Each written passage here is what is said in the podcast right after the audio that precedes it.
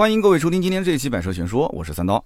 今天这期节目呢是在五一假期的第一天上线，我相信很多好朋友听节目的时候，肯定是在假期当中啊，有的是在自驾，有的呢可能是在家里面宅着，是吧？那我呢，五一假期是要出去自驾游的。但是啊，五一假期的这个行程安排，呃，我和我媳妇儿两个人最近都比较忙啊，就给忙忘了。然后前两天去定这个行程的时候，发现想去一个岛上玩，结果呢，那个岛的呃船票已经卖完了，上不了岛。然后想换另外一个地方呢，结果发现那旁边的亲子的酒店也全部都满房了。五月一号到三号根本就不要想，订不到房间，所以没办法，只能是。离这个啊景区比较远的地方订了个酒店，那我们还是决定自驾游去。那么自驾游去这个地方呢，家里面有一台电动车，有一台燃油车。那么我第一反应要不要开个电动车去自驾呢？后来我就搜了一下，我要去浙江的安吉啊，结果我发现安吉离我这里呢两百三十公里左右。那么我的这个四百续航的电动车，应该说是一脚电门可以直接干到的。但是问题在于，我到了那个酒店，基本上续航就没多少了，是吧？那到了那个地方充电怎么办呢？啊，这个酒店有没有充电桩呢？那如果是有充电桩的话，充电方不方便呢？对吧？也许可能充电桩被其他车给占了，是不是？那么它充电的电费是多少呢？我大概算了一笔账啊，我的车差不多五十三度电。那么如果说当地的这个电费在一块二到一块六之间，我等于是充满了电也要花个六十多块钱，七十块钱。我要是开着我的那个燃油车过去的话。两百多公里，其实我一公里的油费也也没多少钱，其实大概六毛多吧，对吧？也就是一百多块钱，一百多块钱开燃油车油费，然后六七十块钱开电动车的话，你觉得哪个划算？好像也不是特别的划算。有人讲电动车为什么感觉跟燃油车的这个费用并没有拉开特别多呢？其实最根本的原因就是高速它的电耗比较的大啊，跑高速的话，四百的续航直接缩减到两百多公里的续航，这还是天气比较好的情况下。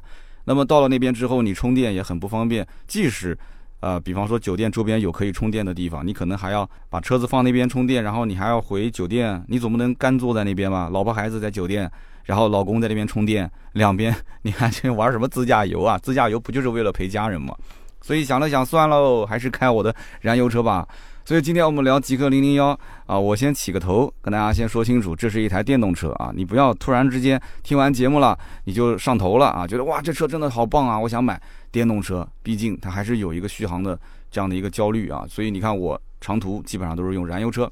那我们好好的聊一聊极客这款车吧，这个车子呢关注度非常非常的高啊，昨天我身边有一个刚提没多久的，也是我们的听友，也是我的好朋友，刚提了保时捷的卡宴没多久啊，最近又上头这个车。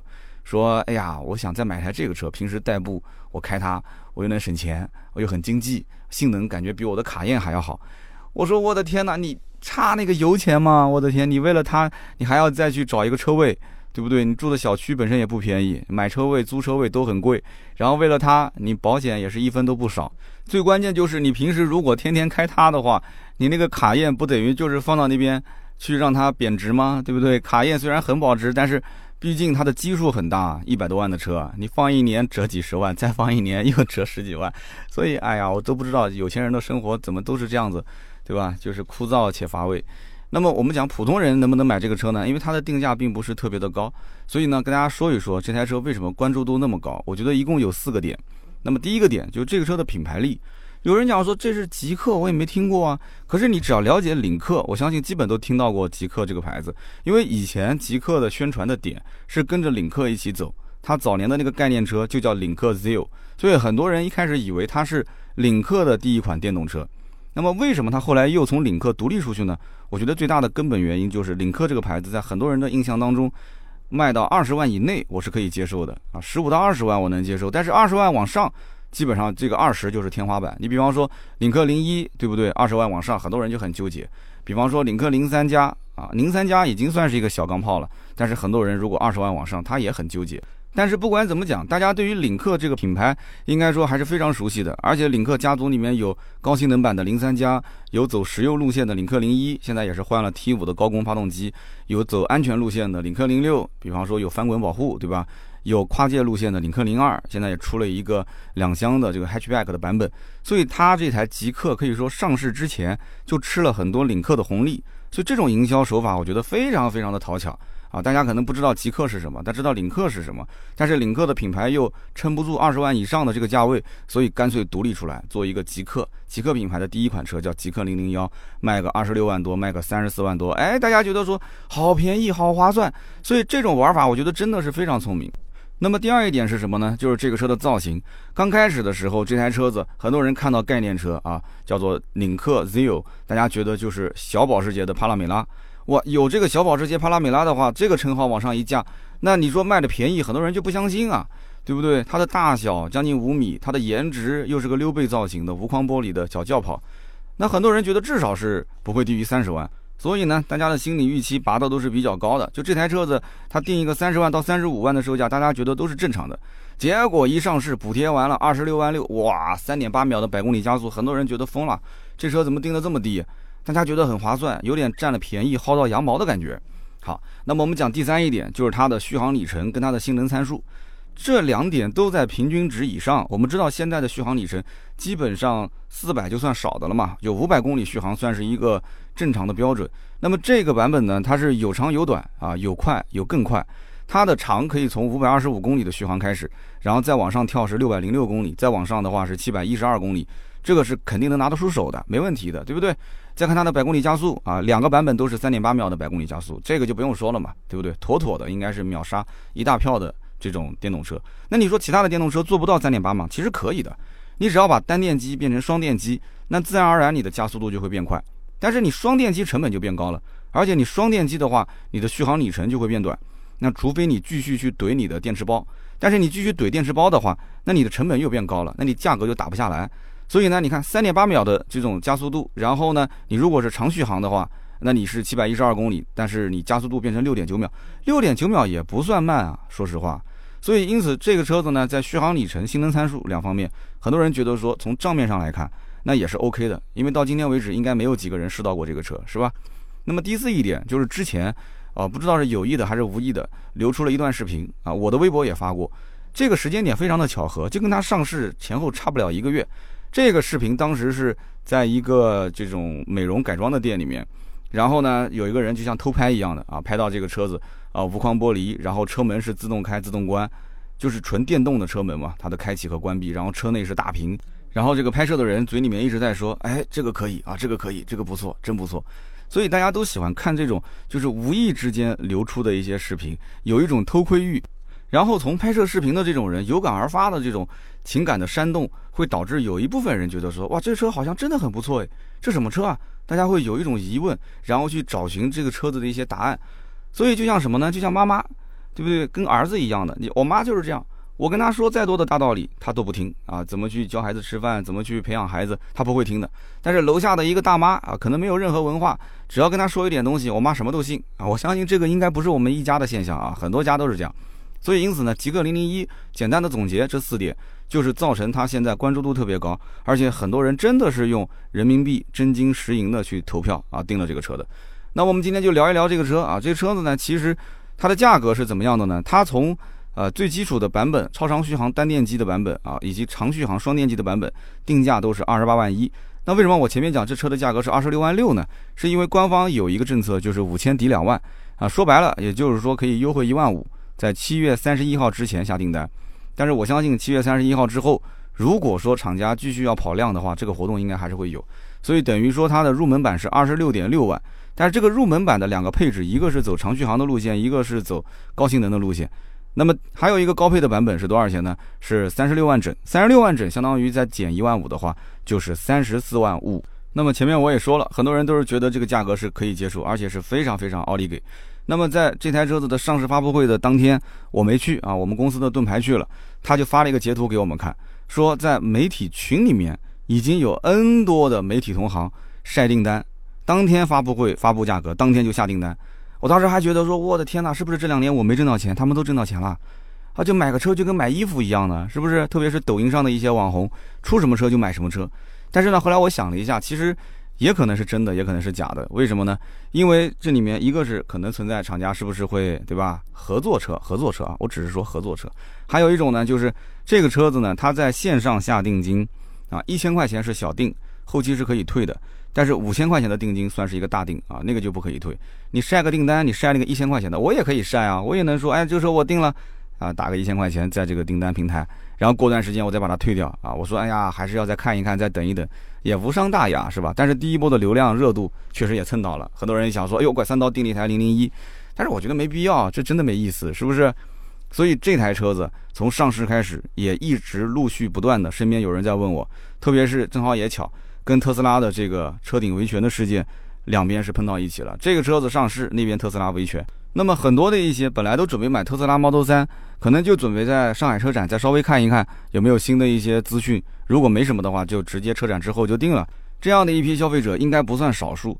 啊，结果因为这么一个事件啊，因为领克零零一上市，就导致他们的订单直接就转到了领克零零一这个车上。那么领克零零一这个车真的有实力跟特斯拉的 Model 三去对标吗？它跟那个其他的电动车，比方说小鹏 P 七啊，或者是未来的 ET 七啊，甚至包括比亚迪的汉啊这些车有什么区别？这台车有哪些配置是值得购买的？它的竞争对手除了我刚刚说的这些，还有哪些？买它的话需要有哪些注意的地方？包括这台车跟领克之间到底有什么样的本质的关系？我们今天节目呢就展开来好好的聊一聊。那么首先我们就讲一讲这台车到底有哪些亮点啊？其实你从它的车身大小来看的话，车长是四千九百七十毫米，它的轴距呢是三千零五毫米。而且还是一个旅行车啊，是一个溜背造型这样一个设计，四门都是无框玻璃，所以我们可以想到它是不是跟特斯拉的 Model 3是同级车型呢？我想告诉你，根本就不是。它的车身长宽高其实跟特斯拉的 Model S 几乎是一样的，因为特斯拉的 Model S 的车长是四千九百七十九，啊，零零一的车长是四千九百七十，等于就差了九毫米。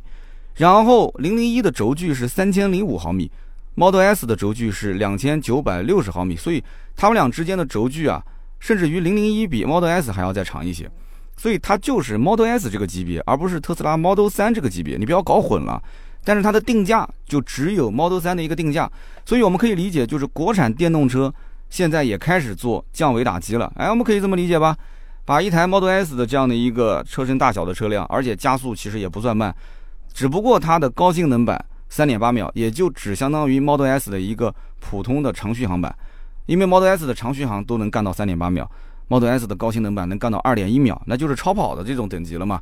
但是它价格也很贵啊，Model S 的起售价格就要干到七十九万多。你想想看，这个车子其实到今天为止都是一个接近百万级别的。但是很明显，零零幺这个车子就不是啊，零零幺这个车子就是一个普通的家用轿车，三十万左右啊，不买 BBA 或者家里面已经有奔驰、宝马、奥迪，你再添一辆，这个预算呢，很多人觉得比较实惠一些，而且好像逼格也不是太差，是不是？那么再看续航方面，这台车的长续航双电机 WE 版本五百二十六公里的续航啊，也是正常水准吧。那么这还是个性能版，这个版本是双电机啊，你要听好了，双电机五百二十六公里，然后呢百公里加速三点八。那么最后一款呢就是顶配啊，顶配是超长续航双电机 YOU U 版，也就是六百零六公里，也是百公里加速三点八。那么一共就三个配置啊，最顶配直接干到了三十六万，补贴完三十四万五，这个你直接根据自己的预算来，毫无疑问，这个是直接是把配置几乎配满。当然了，它还可以再选装，你可以把它配置一直配到三十九万。但是呢，你要如果说你想走性价比的路线，你在下面两个配置里面，你就要想清楚，同样都是八十六度电的电池包，但是呢，双电机版本呢续航里程稍微少一点，如果是单电机版本呢，续航里程就会稍微长一些。个人还是建议买这个车子，一定是买双电机版本。这个车子最值钱的就是百公里加速三点八秒。我个人啊是强烈不推荐去买那个超长续航单电机版本。你都已经玩这个极氪零零幺了，你玩什么单电机呢？这后期又不好去再改装。你说我后期想变成双电机，能不能再加装一个？那是不可以的。但是呢，这个车的电池包，我觉得将来要升级可能性还是非常大的，因为你从八十六度电。换成一百度电，无非就是把你原先的电池包下下来，然后呢换一个，就是它整个的电芯的这个容量是一百度电的，装上去就可以了。你补个差价就行了，应该就几万块钱吧。因为它的成本实际上应该就差个大概在一万多到两万。你将来补个两万五，你愿不愿意换啊？对吧？也有可能。但是呢，我个人觉得，你加入一个车友会，大家周边都是一双电机的版本啊，这个是超长续航，那个是长续航。你结果你自己是一个单电机的版本，对吧？你这心理上肯定是过意不去啊。但你说我心里很强大，三刀你说的不对，我要的就是续航。可是我要告诉你，续航这件事情也很尴尬，因为但凡是电动车，它这种标准续航啊，并不是实际的你能开到的续航里程数。因为我开电动车开了两年了，对不对？我身边也是经常换一些其他的电动车。你再牛叉的电动车，它的续航里程数根据周围的环境不同啊，就是温度不同，包括你的驾驶习惯不同，以及你是用交流电的慢充还是用快充，它都会有一些影响。你打个七折到八折肯定是没问题的。如果说七百一十二公里和一个呃五百二十六公里，你说两者之间差了将近两百公里，两百公里乘以一个零点七，其实也就差到一百四。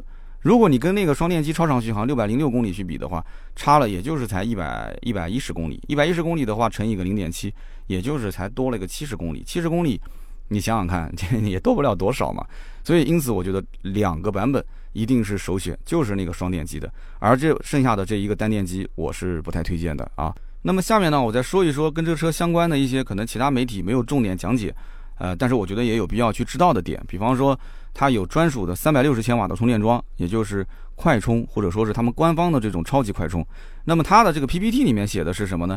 叫五分钟可以有一百二十公里的续航，充电五分钟啊可以跑一百二十公里。那么虽然说领克的这个专属充电桩目前来讲还没有任何的规模啊，刚开始建。但是呢，它有一个创新的点，我觉得还是不错的啊。就比方说，你把充电枪插入充电口，它会自动识别车辆的 ID，你不需要再刷卡去登录账户。那么这里面需要注意什么呢？就是它有一个终身免费充电的服务，但是这个终身免费充电只对一款版本，也就是那个最顶配的超长续航的双电机 Y O U U 版。那么你要是花三十多万买这个版本，你就是终身免费充电。那么对于很多人来讲，他觉得说还是挺。薅羊毛的就觉得说这个我买回来之后，今后充电就完全不用烦了。其实你要知道，你只是在它的专属充电桩充电，才是不要钱的。而这个专属充电桩，可能你头两年都享受不到什么服务，因为它这个整个的建设需要一个过程。等它这两年建设完成之后，将来可能又出新款了，你可能这个车都要卖了。所以你这个终身免费充电，你能不能用得上？什么时候能用得上？而且这台车你要长期出去，频繁的在外面跑长途，频繁的去自驾，你才可能会用上。你如果就是上下班两点一线，你还用什么免费充电？你不可能说为了一个免费充电开老远去充，充完之后再回家的吧？你在自己家里面的车位上装一个充电桩，一个晚上把它充满。你想一想，八十六度电，如果是按照像我们南京这种分股的电价，晚上九点钟之后三毛五一度电，也就才二十多块钱，三十块钱。你为了省三十块钱，跑去老远的地方找他的专属充电桩吗？这是不现实的事情。所以这个福利你能不能用得上？你要掂量掂量。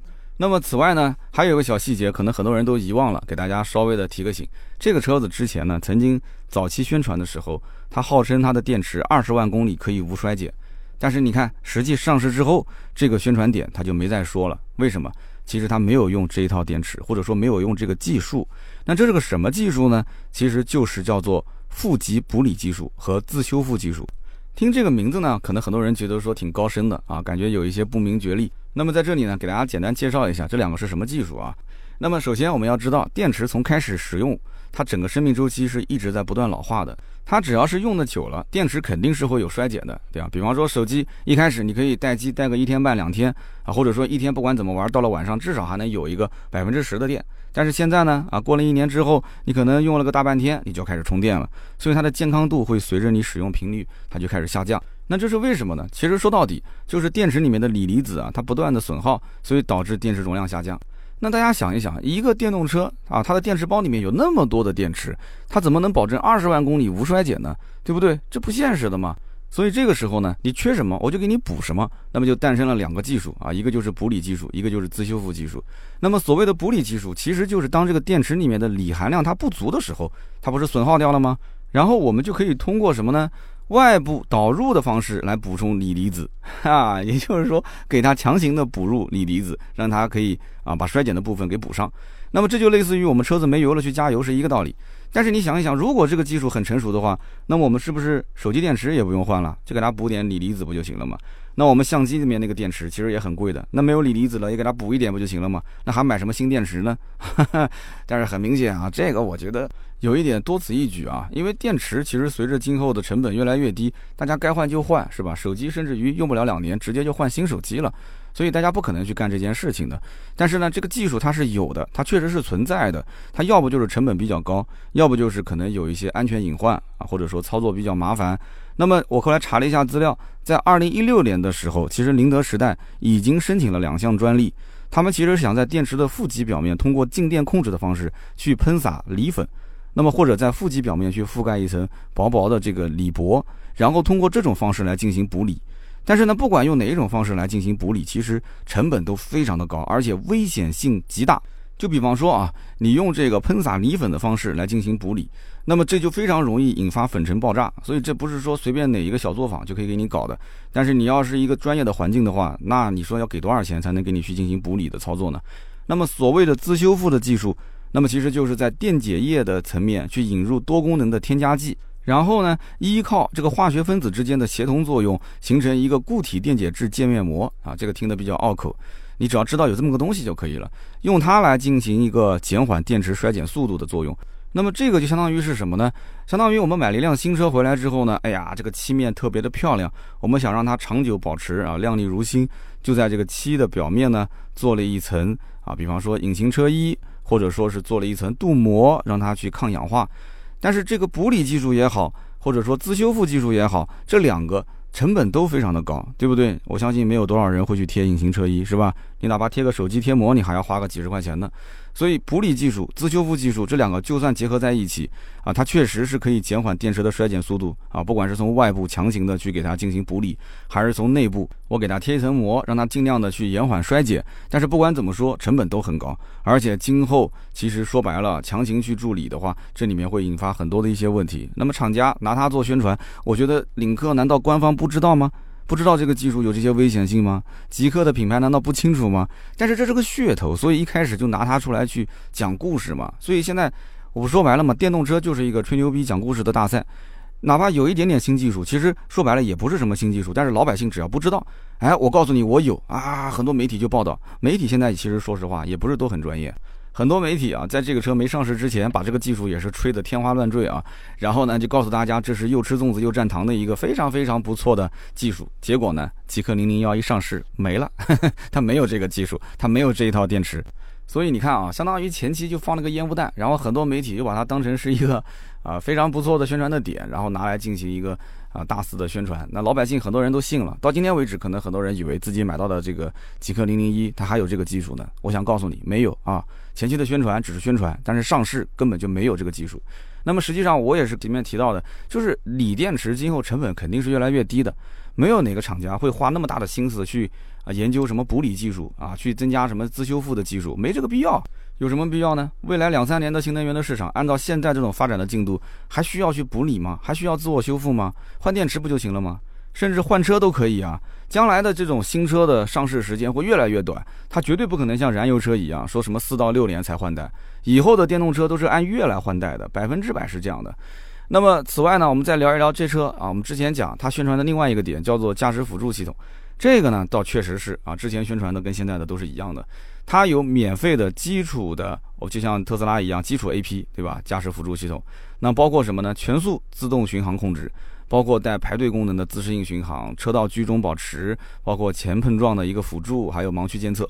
我们前两天看到一个微博上的内容特别好玩，我的微博后来也转发了，说一个买大众速腾的人，然后跟他的销售进行投诉啊，投诉什么呢？说他这个车子啊，在三十公里左右，他激活不了车道保持。然后销售好说歹说劝他说：“你这个速腾呢，三十公里左右只能激活 ACC 自适应巡航，你必须到六十五公里以上才能激活车道保持。”然后那个客户就不相信，就偏要跟他在那边吵，说：“那我之前就是在三十公里到六十公里之间，我方向盘就能自动回正，那为什么现在就不行呢？你这就有问题，你肯定有问题，你质量有问题。”然后那个销售让他看说明书，他说：“我不看说明书，你就是有问题。”然后把那个聊天截图发到我的微博上了，大家感兴趣可以去看一看。但是回头想一想，你说作为一个德系车啊，出了名的盖中盖，一个速腾能给你一个对吧？所谓的 ACC 自适应巡航，给你一个所谓的车道保持，已经不错了，就不要再纠结什么三十公里、六十公里激活了。但是你看，哎，这个极氪零零幺对吧？它的基础配置就是全速自适应巡航，而且带排队功能。排队功能其实就是一个低速跟车嘛，对不对？那么你可以再花一万六千块钱选择一个增强型的自动驾驶辅助系统，你就可以在原来的基础上再得到一个。打方向灯就自动变道，还包括大车主动偏移，以及转向避撞辅助，还有无人场景的一个自动泊车以及遥控泊车。这个我们之前节目其实在讲其他车型的时候都有带到啊。那么这些功能呢，从我一个就实际体验过的车主角度来讲的话。呃，你如果经常跑长途，我觉得有用。如果你是两点一线上下班的话，像这种什么打灯变道啊、大车主动偏移，对你来讲没有任何作用。如果你一年也跑不了几次长途，你平时出门就是红绿灯的话，你速度都上不来，你你要什么打灯变道呢？根本就没有用。还有那种什么无人场景的自动泊车，我相信有些人可能连充电桩都装不了，充电桩都装不了，就不要买这个车了。如果你能装充电桩，你们家的地下停车场车本身也不多，但是车不多，你干嘛还要用一个自动泊车呢？如果车多的话，你敢用吗？好像很矛盾啊。车不多，你根本就可以自己停；车多，无人场景自动泊车，那要如果是撞了，找谁呢？我觉得是。挺挑战你的心理压力的，但是你说我是个潮人，对吧？我是一个时代的弄潮儿，我就想玩这个遥控泊车，我就想去炫一下无人场景的自动泊车，我就想让我爸让我妈看，他花个三十多万啊，花了这个钱让我买这个车，他是物有所值的。呃，很多父母是不让去买什么极客、买什么领克的，他老一辈都不不同意买这种新品牌，是不是？你买回来之后，你在那个场景里面，你下个车，对吧？你可以把你家的这个你的儿子、他的孙子放在车上，你说爸，你爸你不用管。对吧？就孙子在车上绝对安全。你看你爸你妈锤不锤你啊？他应该是不会锤你的，他会去锤这个车。啊，这种挺好玩的啊，无人的场景啊，自动泊车。所以你想想看，跟你的实际的使用环境到底配不配合？不配合，不要花这一万六。那么还有一个呢，就是最高级别的完全自动驾驶辅助系统，费用也比较贵，要花三点五万。那么这样的话，你就在之前那些功能基础上又多出了，比方说高速自主领航、城市自主领航、主动上下匝道。包括呢，就是灵车如果有变道的话，你也会主动去进行偏移啊，去避让。还有就是，如果遇到红灯的话，它会有刹车辅助，也就是说让这个车更加的智能化。那么有一些人如果讲，我就想去冲着它的自动驾驶买的，那么你就必须得要直接上到满配。那这个三万五这么一花的话，因为你最顶配都没有这些功能啊，三万五这么一花的话，你其实这个车就已经快接近四十万了，是不是？那么换言之，就是你花的钱越多，这台车的智能属性就越强。你可以实现更多的一些你没玩过的功能。那么这台车子的本身芯片呢，就是用的 Mobileye 的一个 Q5H 的芯片，七纳米的，应该讲还是可以的，而且是双芯片。然后八百万像素的摄像头，两百五十米的超长感知的毫米波雷达，三十七个高性能的感知硬件，十五个全车高清摄像头，然后还有这种就是厘米级的高精地图。所以因此这种车说白了就是使劲的花钱，使劲的怼硬件。如果你就是想体验个性能，你就别去玩这些东西，基础配置就可以了。如果你就是想长续航，当然我也不推荐长续航，你就买那个单电机的。但是你要又想长续航，又想全智能，又想去高性能，那没办法，那你必须要怼钱，你就得拿着至少四十的预算去买。但是这些硬件怼上去之后呢，你平时开车就一定一定要小心了，你千万千万不要出现任何的事故，特别是前方的碰撞和尾部的碰撞。你比方说，我们有的时候会遇到啊，后车可能轻轻的追了一下我的尾。啊，像在景区啊、找停车场啊，可能大家在看车位的时候不小心碰到别人的车了。那么这种追尾，有的时候下来看一看，没什么划痕就算了，对不对？就放后车走了。但是像极客零零幺这样的车子，你不要光是看外观好像没有什么问题，就是一点小划痕算了，就大家你也轻松，我也方便。可能它是内伤，可能你下次保养的时候，或者你开了一段时间之后，你发现，哎，怎么自动驾驶用不了啦？啊，怎么出现了一些感知的硬件故障啊？那可能这个内伤花的成本就会非常的高，但是对方的车也走了，你也说无所谓啊，你自己修呗，那你修呗，那可能就是五位数了啊。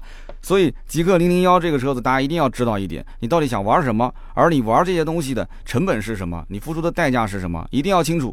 那么极客零零一可以讲这个定价，如果按照现在来看的话，不管你是选装还是不选装，它的价格还是比较合理的，而且整车的这种量产版本啊，它的整体的定价应该说是。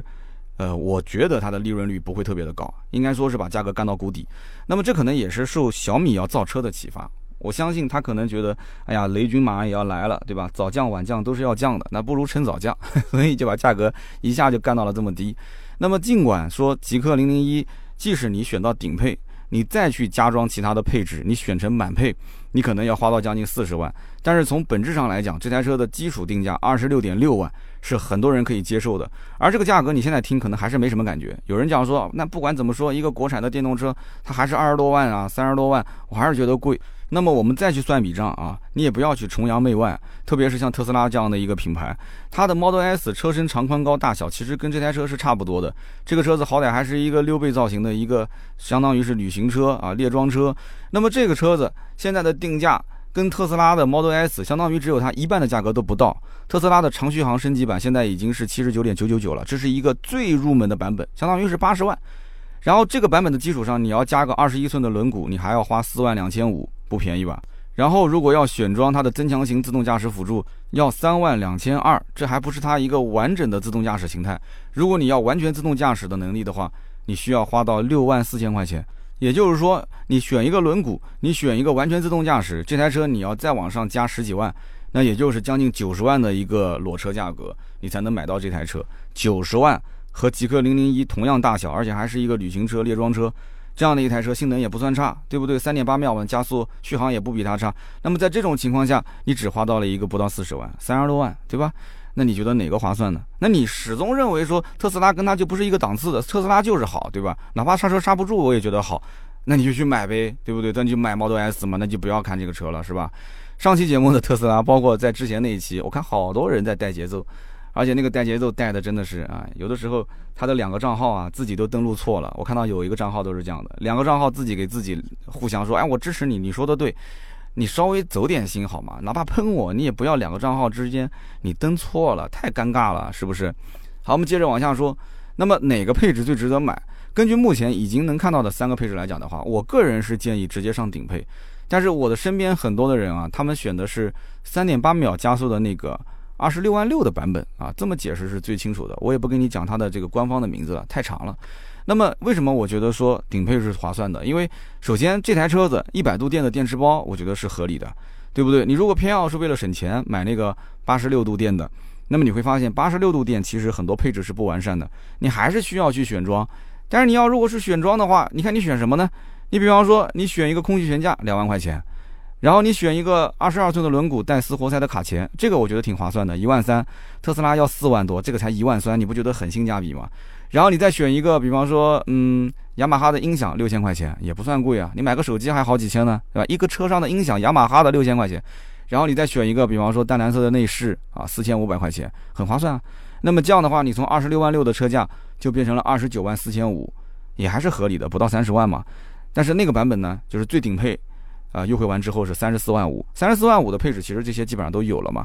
那么在那个基础上，你再去选择一个完全自动驾驶，又要再加个三万五，那你价格就一下变成了三十八万。所以呢，你到底是选择一个八十六度电的，选装完之后二十九点四五万，还是像我刚刚讲的直接干顶配，然后选择一个完整的自动驾驶功能，加个三万五啊，就大概在三十八万。但是我和身边人聊这台车的时候啊，发现了一个问题点，就是这个车型其实少了一个版本。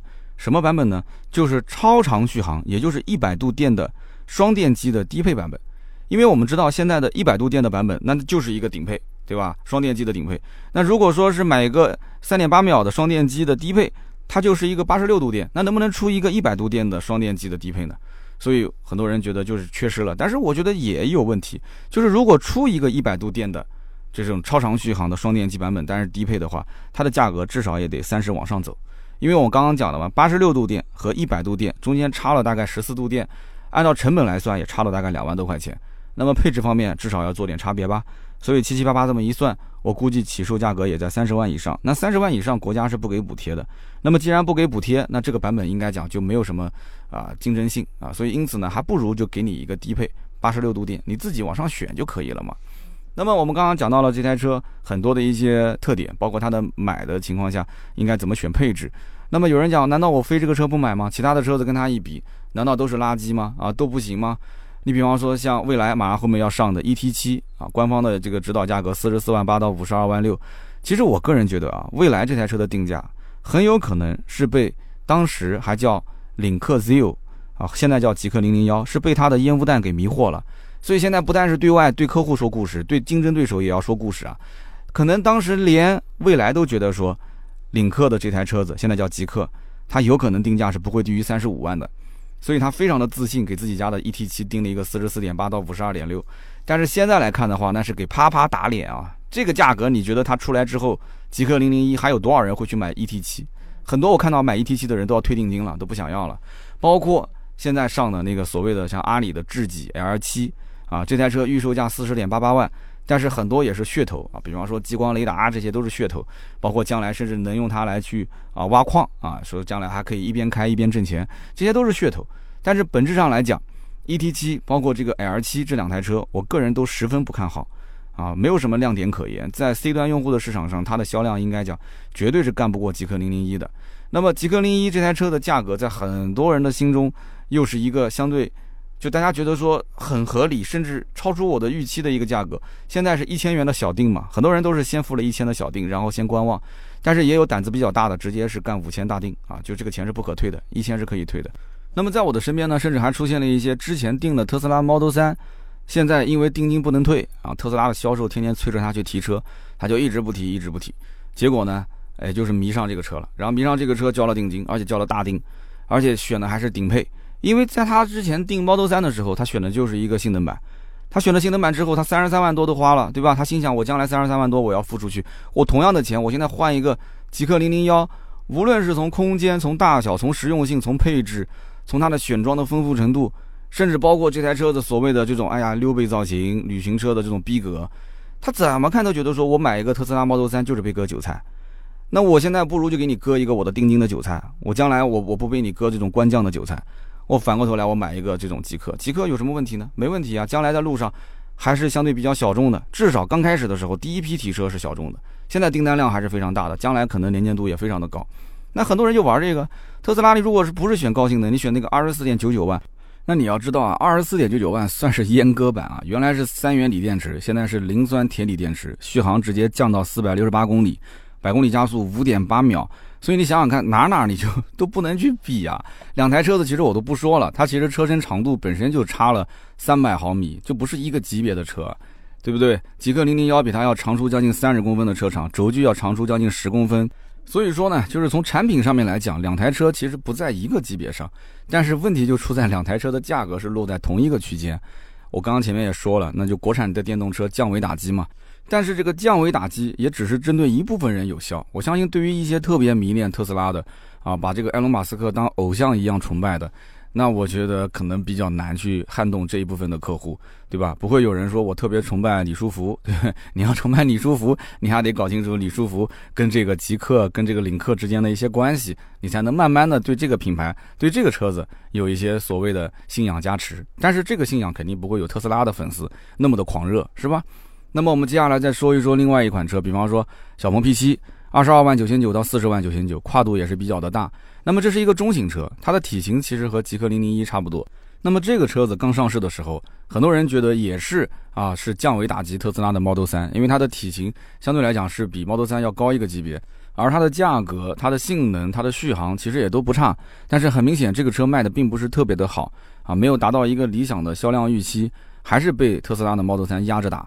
那这是为什么呢？我确实个人觉得，主要还是出在第一个是小鹏这个品牌的品牌力上面。很多人一听到小鹏这个名字，直接就放弃了。我身边不止一个人啊，哪怕小鹏可能这个品牌跟我关系还不错，但是我仍然想讲，小鹏这个品牌就是因为它的名字，很多人就不太能接受，没有去买这个车。那我觉得很奇怪，难道就是因为一个小字吗？而是因为什么？人家叫小米你就愿意买，人家叫小鹏为什么就不愿意买呢？哎呀，都是戴着有色眼镜。那么第二一个就是这个车子呢，它的造型确实有些标新立异啊，开到路上跟很多的一些车有点格格不入，所以有些人他不太能接受，他可能跟他的工作啊，跟他的环境啊，他觉得还是要中规中矩的这个车子比较好，所以现在出了一个小鹏 P5，小鹏 P5 是绝对中规中矩的一个造型，结果很多人讲，哎呦，设计师是不是离职了？是不是被开掉了？怎么又出了一个这么这么板正的车？你要不说是一台电动车，我还以为是台燃油车呢。所以你看啊，这个设计师多么难做人啊！就是设计的太标新立异，你也不喜欢；设计的太中规中矩，你又不喜欢，是吧？那么小鹏 P7 呢？我曾经有专门的一期节目，说的非常的清晰了，哪个配置、哪个版本最适合选。那么下方也有很多想买这台车的人在评论区讨论，大家其实完全可以看。那么这个车子呢，其实超长续航版本是最不推荐的，因为它是阉割了很多的主动安全配置。买这个车子，你还是要玩一玩它的这个辅助驾驶的，对吧？所以呢，从二十六点六九万后驱超长续航的智享版这个配置开始看起，它的续航呢是六百七十公里，我觉得也是够用的。但是你再往上呢，就变成性能版了。它的四驱高性能版是三十三万九千九啊，这个价格我觉得 OK 的，很多人能接受。百公里加速四点三秒，还是没有极氪零零一快是吧？这是智享版，续航只有五百六十二公里啊，也能接受吧。然后还有一个版本呢是四驱高性能至尊版。三十四万九千九，这个版本最大的差别是什么？就是它有 Xpilot 三点零的硬件，因为有了这个硬件之后，你后面再付钱去激活软件激活要付钱的哦，然后你就可以实现更多的自动驾驶功能，就是像那个 NGP，网上不是有很多的一些视频了吗？所以你要如果上到这个版本的话，你可能还没有之前的三十万以下那个版本的补贴，对吧？那个版本还是有补贴的。那到这个版本呢，你要多花好几万，那有些人就纠结了。就为什么纠结好几万呢？说白了就是这个品牌，可能大家还是觉得说三十以内啊，三十上下一点点我能接受，但是要到四十万，接近四十的话，我还是不太能接受的。所以说啊，电动车的品牌一开始的第一款产品，它的上限在什么地方？它后期很有可能这就是它的天花板。所以你看，极氪零零幺，它虽然说第一款车上来之后大家都叫好，都叫座，啊，都愿意用人民币去买单，但是很有可能这台车长远来看会是这个品牌的一个天花板。它今后再造车，不管是造 SUV 也好，再造一个可能百公里加速两点一秒的性能车也好，它怎么去突破这个所谓的三十多万、四十万的天花板？它能不能打造出一个五十多万甚至一百万的啊高性能版本的电动车？很难说。但是有人讲说，那可能极客它将来就走一个平民路线呢？啊，卖个二十多万的、十几万的，甚至几万块钱的电动车呢？这个我觉得可能性不大。因为它本身对这个牌子的定义就是一个高端的豪华的这个电动车品牌，走性能路线的。这个牌子其实你可以理解成它是一个换了壳的啊极星。那有人讲极星我也不了解，极星就是之前沃尔沃的一个高性能的子品牌嘛。那么现在就变成了它的一个这个也是吉利旗下的一个电动车的品牌。最近也是出了一个单电机版，原来是双电机版，早年有极星一一百多万，现在的极星二之前四十多万对吧？高性能版，后来因为特斯拉的 Model 三的高性能版降价。它也跟着降价，但是不管怎么说，吉星这个牌子到今天为止知名度非常非常的小。吉星就是 Polestar，P O L E S T A R，这台车在路上，很多人见到了肯定会很惊讶，说：“哎，这是什么牌子啊？长得跟沃尔沃一样啊？是电动车还是燃油车啊？还是混动车啊？”而我们知道，其实领克很多车在沃尔沃是可以找到原型车的，对吧？所谓的换壳的 x C 四零，换壳的 x C 六零，换壳的 x C 九零。那么你说这台车子能不能理解成它就是一个换壳的？吉星坡斯大呢？但是它即使换壳吉星坡斯大又有什么意义呢？大家又不知道，大家又不了解。而且从本质上来讲，不管是外观还是它的内饰，跟吉星没有半毛钱的关系。所以你只能是了解这个品牌，了解它的家族历史的话，你可能隐隐约约就能了解到，哦，原来吉星跟这个极客这两台车之间，它是有一定的关系的。而且你想一想，它明明就叫领克，为什么现在叫极客呢？极客又成立了一个独立的新品牌，极客吉星，你不觉得名字就很像吗？所以我是不是无意之间就摸清楚了李书福的一些套路啊？就摸清楚了吉利没有对外公布的一些战略啊？是不是？听我的节目还是有用的吗？极客、极星、极客零零一、极星一、极星二，连它的这个型号的编排都非常的相似，只是在前面加了一个零零而已嘛。所以这个车子你买它，我建议你还可以去看一看极星。我曾经拍过一个极星二的视频啊，感兴趣你可以到我的订阅号上去看啊，百车全说。那么最近一段时间，我可能还会拍一个特斯拉的 Model 3跟极星二的一个对比的一个视频，我觉得拍出来应该挺有意思的。因为我现在拿不到极客嘛，等以后极客零零一到了以后，我们也可以拿过来做一个对比的评测。好的，那么我刚刚讲完小鹏 P7，接下来我们说说这个汉 EV。汉 EV 这个车的定价呢，相对便宜一点，二十二万九千八到二十七万九千八。相当于它的顶配的价格才是极星的一个入门的价格，极星入门价格相当于是二十六点六嘛，对吧？补贴之后，那么比亚迪的汉 EV 呢，跟极氪零零一一样，它也是中大型车，但是这个车呢，车稍微更长一些，但是轴距会稍微短一些。这台车子呢，其实也是一个走实用路线的车型，但是它的性能各方面呢，你可以看一下参数啊，六百零五公里的续航，七点九秒破百啊，二十七点九五万的四驱高性能版本是五百五十公里的续航，三点九秒破百。那么也就是说，你对于续航里程的要求至少是在五百公里以上，它肯定可以满足的。你对于加速度，那你要如果想上到百公里三点九的话，你必须是买顶配了。你不买四驱高性能的顶配的话，那你只能是获得一个七点九秒，那就非常一般的一个加速度了，只能当一个家用车来开。但是这个顶配二十七点九五万的定价，你会发现比极氪零零一是要便宜的。所以极氪零零一的这个定价，并不是代表它将来没有下探的空间。因为有比亚迪这样的一个守门员啊，他把价格守得非常的低，所以因此你要想去突破，你可以找他来做对标嘛。但是将来他们俩之间是不是会有非常大的客户重叠，这个很难说，这就看品牌上的差异化了。因为汉 EV 和主流的电动车还是有一点差别的，因为它为什么便宜啊？它是磷酸铁锂电池啊，而且它有自己的这个刀片电池的技术，它就可以把这个价格成本控得非常的低。比亚迪本来就是自己的电池，对吧？那么你现在不管是极客也好，领克也罢。你肯定要找第三方去采购啊，宁德时代、国轩动力，你找他们去拿，那肯定成本不低嘛，人家要赚一笔啊。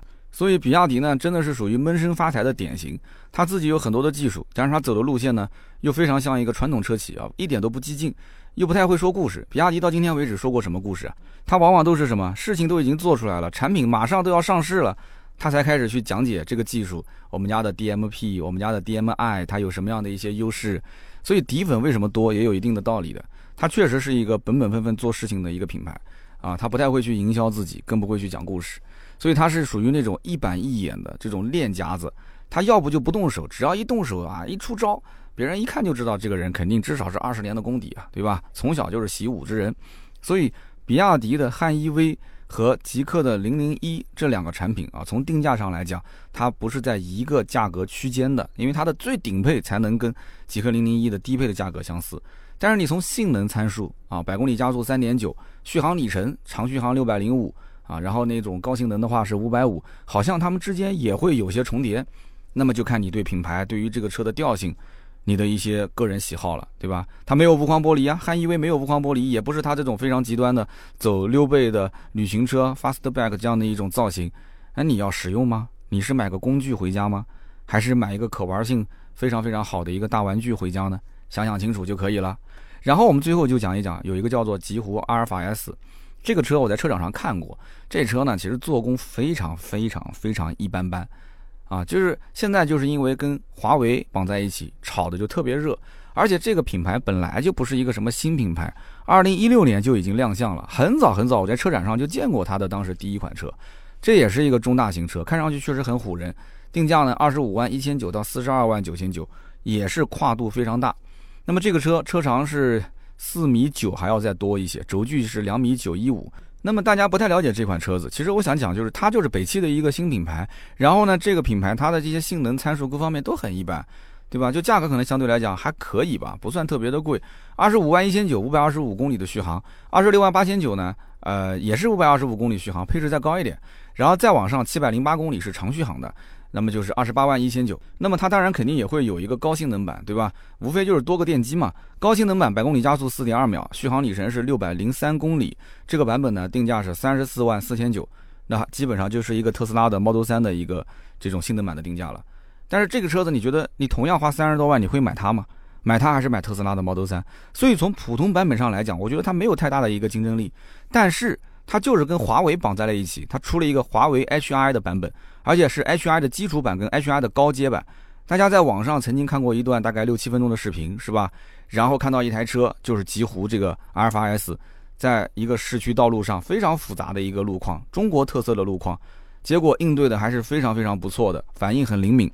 那么这一段视频在网上大家就震惊了，说哇，这才叫真正的自动驾驶，这个根本就不是辅助驾驶，手脚都没有去动方向盘，包括电门，包括刹车都没有去动它。然后这里面有很多的高难度的动作，比方说无保护左转。我之前节目里面应该提到过这个事情，因为你左转的时候，绿灯啊，它不管是左转还是直行是同时放的，所以对面的车道过来的直行车，你要左转弯，你老司机还要稍微顿一下呢，你还要去判断呢，你更别说是这种无人驾驶了。所以无保护左转是非常难的。还有就是异形障碍物嘛，对不对？有些车子可能是超宽啊、超长啊，它哪怕就是违规了，那你拿它怎么办呢？你无人驾驶，你要能判断啊。还有就是夜间行车，但当时那个视频没有夜间行车，啊但是它会有异形障碍物，有无保护左转，应该说表现是相当不错。但是说实话啊，华为所谓的宣布自己造车，它其实一台车都没有造，它只是把自己的这套方案、这套技术，然后给到了这些厂家。那么一绑定之后，华为的知名度多高啊？阿尔法 S 华为版啊，大家一听就知道了，跟华为相关的。华为后来自己不是又造了一台车吗？也是买了当时的一个电动车的品牌啊，入股之后直接挂上华为的牌子，啊，赛力斯是吧？然后自己就说我开始造车了，跟他没有半毛钱关系，这个车老早就有了嘛。而且挂上华为的名字之后，这个价格啊就蹭蹭蹭的往上涨啊。你比方说华为的 HI 基础版三十八万八千九，这个价格不便宜了吧？还没到位呢，还有 HI 的高阶版四十二万九千九。我的天哪！你说他要是不绑定华为，他敢报这个价吗？他绝对不敢嘛！华为现在感觉啊，就像是一个高价的代名词。你说一台车挂上华为的名字，卖个三十八万、四十二万，它贵吗？其实你想一想，华为一部好一点的手机都要两万块钱啊，那个折叠屏的不都两万吗？对不对？一般般的像什么 Mate 四零这种 Pro 还要划到六七千啊。我那天看了一下苹果的价格，我突然发现苹果怎么这么便宜啊？那是因为我之前逛了一下华为的店啊。所以呢，我个人觉得阿尔法 S 这个车呢，应该说就是叫好不叫座啊，大家为民族品牌站台，为它鼓掌，为它喝彩。但是最终有没有人真的为它去消费，这个是打一个大大大大大大的问号。我觉得可能性不大，因为毕竟你想，三十八万多，四十多万，你让我去买一台啊所谓的可以应付中国路况的无人驾驶的车辆，但是这个牌子隔壁邻居我的老同学谁都不认识，我买它有什么意义呢？是不是？那么因此呢，这台车子我觉得竞争力。不是特别的强，但是呢，我们可以为它喝彩。好的，那我们今天就聊了这么多的一些其他可选的车型，它们的优点、它们的缺点、它们的可玩性、它们的话题性。那么接下来我们简单总结一下，就是极氪零零一这个车，你如果要买它的话，你到底要注意哪些地方？其实我个人觉得啊，这台车子首先它是无框车门，无框车门特别的帅，对不对？但是那只是停在那边，车门拉开的时候帅，但是你开车的时候你看不出来啊。而这个无框车门，当你的车速稍微的快一些之后，你会发现它的风噪、胎噪都会比一般的车要大。所以我就不知道这个极氪零零一实际试驾的过程当中，它的车内的静音情况做的到底怎么样？因为全车隔音是一项系统工程，而且这一项隔音的工程应该说成本也不低。那么这个车价格本身打的也是比较的低，所以在这一点上没有看到实车，没有去试驾，我们不敢去做一个判断。那么另外一点就是这台车它不是搭载一个智能感应自动门吗？这个门你坐在里面，手挥一下，车会自动啊关上门，甚至你按一下电动也自动关上门，再点一下门自动打开。你如果之前玩过劳斯莱斯，或者是玩过特斯拉的 Model X，或者是玩过奔驰的 EQS，那其实也不是什么特别新的技术，其他车上也都有。那么这种技术呢，除了最顶配它是标配，其他的两个版本你都要花钱去选装。那么我在之前的微博的点评的视频里面就提到过，我觉得这个车门不管是有还是没有。那还是要选装上，因为选装上之后，你才能感知到这台车子跟别的车不一样的地方，还是挺高端的嘛。电动门别人没有，我有，你买的不就是差异化吗？对不？自动感应开启，自动感应关闭，然后内部有装雷达，对不对？它有雷达就可以防止你，一个是防夹，二一个防撞，然后开启角度可以记忆，对吧？你旁边万一要是停了一辆车，它开到稍微有一点点，哎，有障碍物它自动停，甚至都干脆不让你打开。所以说这个功能呢，应该讲还是比较成熟的。要不然的话，你想，不管是劳斯莱斯也好，还是奔驰也好，还是我们说到的这个 Model X，它都在用，你怕啥呢？但是就有些人他对它不了解，他怕这个技术不成熟，他怕这个车子呢，将来万一在极端情况下，他万一就是根本打不开车门，那怎么办？比方说遇到一些事故，其实它的车门上是有门把手的。啊，它这门把手将来如果紧急情况下是可以拉开的，所以不要太担心。还有就是这个车的空气悬挂一样的啊，顶配是标配，其他的版本呢你可以去选装。这个呢其实说白了两万块钱，你看你到底是什么样的一个使用环境。我个人建议就是说，你如果对车辆的舒适度要求非常的高，然后呢你平时走的又是一些市区道路，然后偶尔你会跑一些长途，但是这个长途你是点对点的，你是知道对方就是那个城市的路况。比方说回老家啊，啊，在另外一个城市居住，在这个城市去上班，那这种情况下买一个空气悬挂其实也无伤大雅啊，你可以得到更好的一个舒适度嘛。但如果说你是跑自驾游，你长期去一些你根本没去过的城市，我建议这个空气悬挂你就不要去加了，因为这个空气悬挂非常的金贵，我卖过很多带空气悬挂的车，非常的金贵，你要定期检查、定期维护，要去保养它，要去做好气罐的水汽分离。那么在每一次保养的时候呢，你最好再提醒师傅一下，去看一看这个避震器上的气包，它是否有漏气啊？如果是有漏气的话，早发现早修复，万一要彻底坏了，那就是几万块钱啊！你维修的费用肯定不止两万。你虽然选装是两万块钱，所以等这个车子上市之后，我建议你去试驾一下，你就试那个没有空气悬架的版本。如果是 OK 的，你就直接就买，不要带空气悬架的，别折腾了。但是你将来如果试完空气悬架，你发现你回不去了。就比方说，你到五星级酒店，你睡过那个四五万块钱的床垫啊，你发现回到家你睡那个床怎么都失眠，那你就加，那这个没办法，对不对？你回不去了，那怎么办呢？所以呢，最后最后的总结就是，极氪零零一这个车子，你要想玩它，首先你要玩出差异化，你要知道这台车跟别人不一样的地方。第二，你要玩它的高性能，不要买单电机的版本，一定一定要买双电机版本。第三，你要买它的智能化，那么这个智能化就没有边了，你到时候选选到最后能选到将近三十九万、四十万。我觉得还是要克制啊，根据自己的实力来。那么第四，它所谓的性价比，你跟其他的车型对比一下，综合来讲，它比其他的竞争对手要价格略低一些，但是也有比它便宜的。比方说，我刚刚前面说的比亚迪的汉 EV，对不对？那么最后关于它的服务，它将来它的网点到底在什么地方？我到现在我也不知道，极客到底是独立开网点，还是跟现在的领克的经销店啊暂时过渡一下，放在一起来进行维护保养。所以这都要问清楚的。最后就是品牌。品牌你认不认可，对吧？首先就是领克的品牌，你认不认可？因为它的设计语言几乎就跟领克是一样的。然后才是极客这个电动车，你认不认可？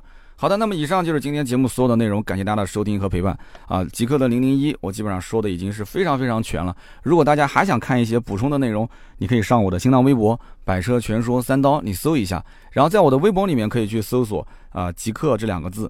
你可以看到我之前关于极客的一些评价，也可以作为这期节目的一些补充。好的，那么下面呢是关于上期节目的留言互动环节。上期节目特别有意思啊，我提到了这个呃什么要练此功必先自宫啊，结果很多人讲说，呃三刀你讲这个是出自九阴真经，不对的，这是出自葵花宝典。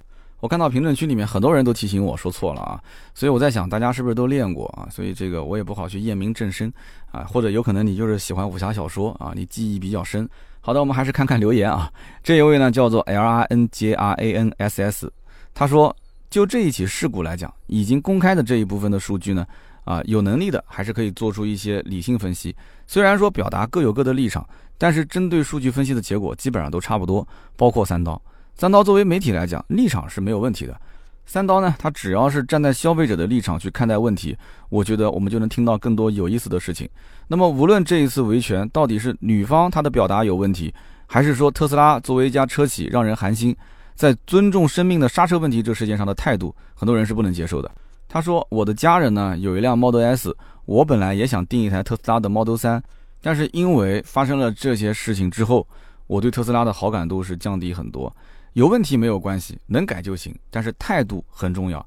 对发生的问题如果没有担当啊，不敢也不愿意去承担负面影响所造成的风险，那么有负面就去否定就去打压，这种企业是最可怕的。非常感谢这位听友的留言啊！如果觉得三刀的内容可能还带一些立场，我觉得你听一听听友的留言，你就知道大家其实很多人都是非常非常理性的，大家是不带立场的。你说三刀在做节目当中，他可能会心里面有点小九九。啊，他可能会有含沙射影的带一些什么样的暗讽、明讽，但是车主或者说是车友，他只从自己消费者的眼光来判断这个问题。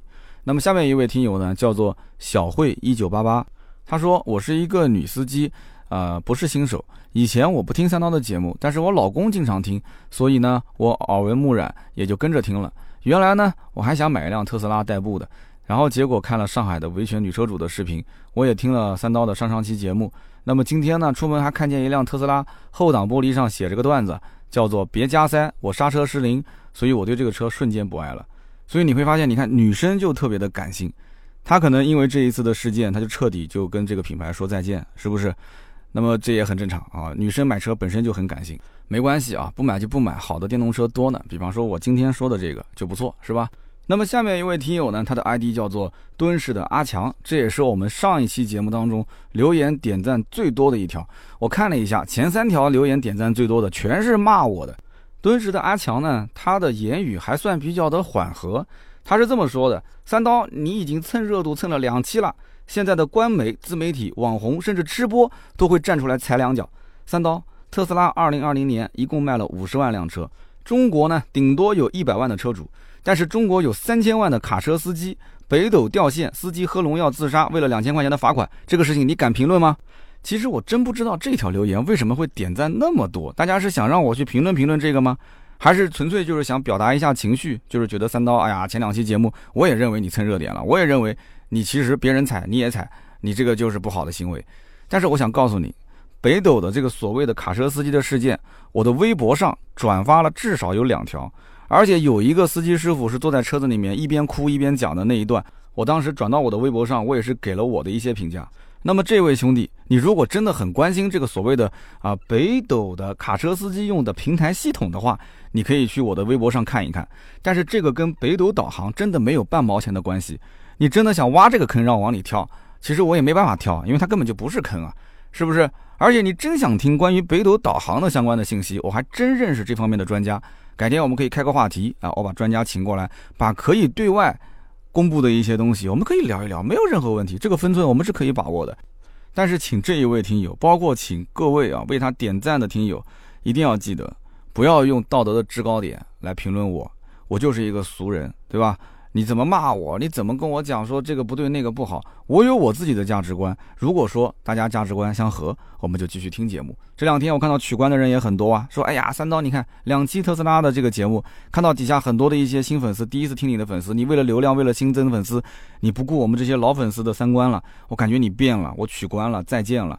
没事没事啊，现在的离别只是为了将来的重逢。你今天的取关只是为了下一次的关注，对不对？你下次再关注我的时候，老友重逢那是格外的亲啊，对不对？没关系没关系，今天能听到这期节目的，可能还是包括上次有人讲取关的朋友，哈 忍不住又回来听一听，看看三刀又开始蹭什么热点了。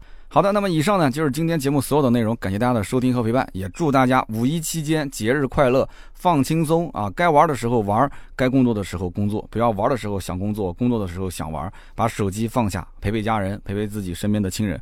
好的，那么在五一期间呢，我们还会有另外一期节目，大家也不要担心我。那那期节目我也会提前录制，因为我的放假比大家稍微晚一天。我五月一号当天会把节目录好，然后二号我就去自驾游啦，浙江的安吉，我来啦。好的，那么今天就到这里，我们下期接着聊。下期提前预告一下，奥迪 A7L，拜拜。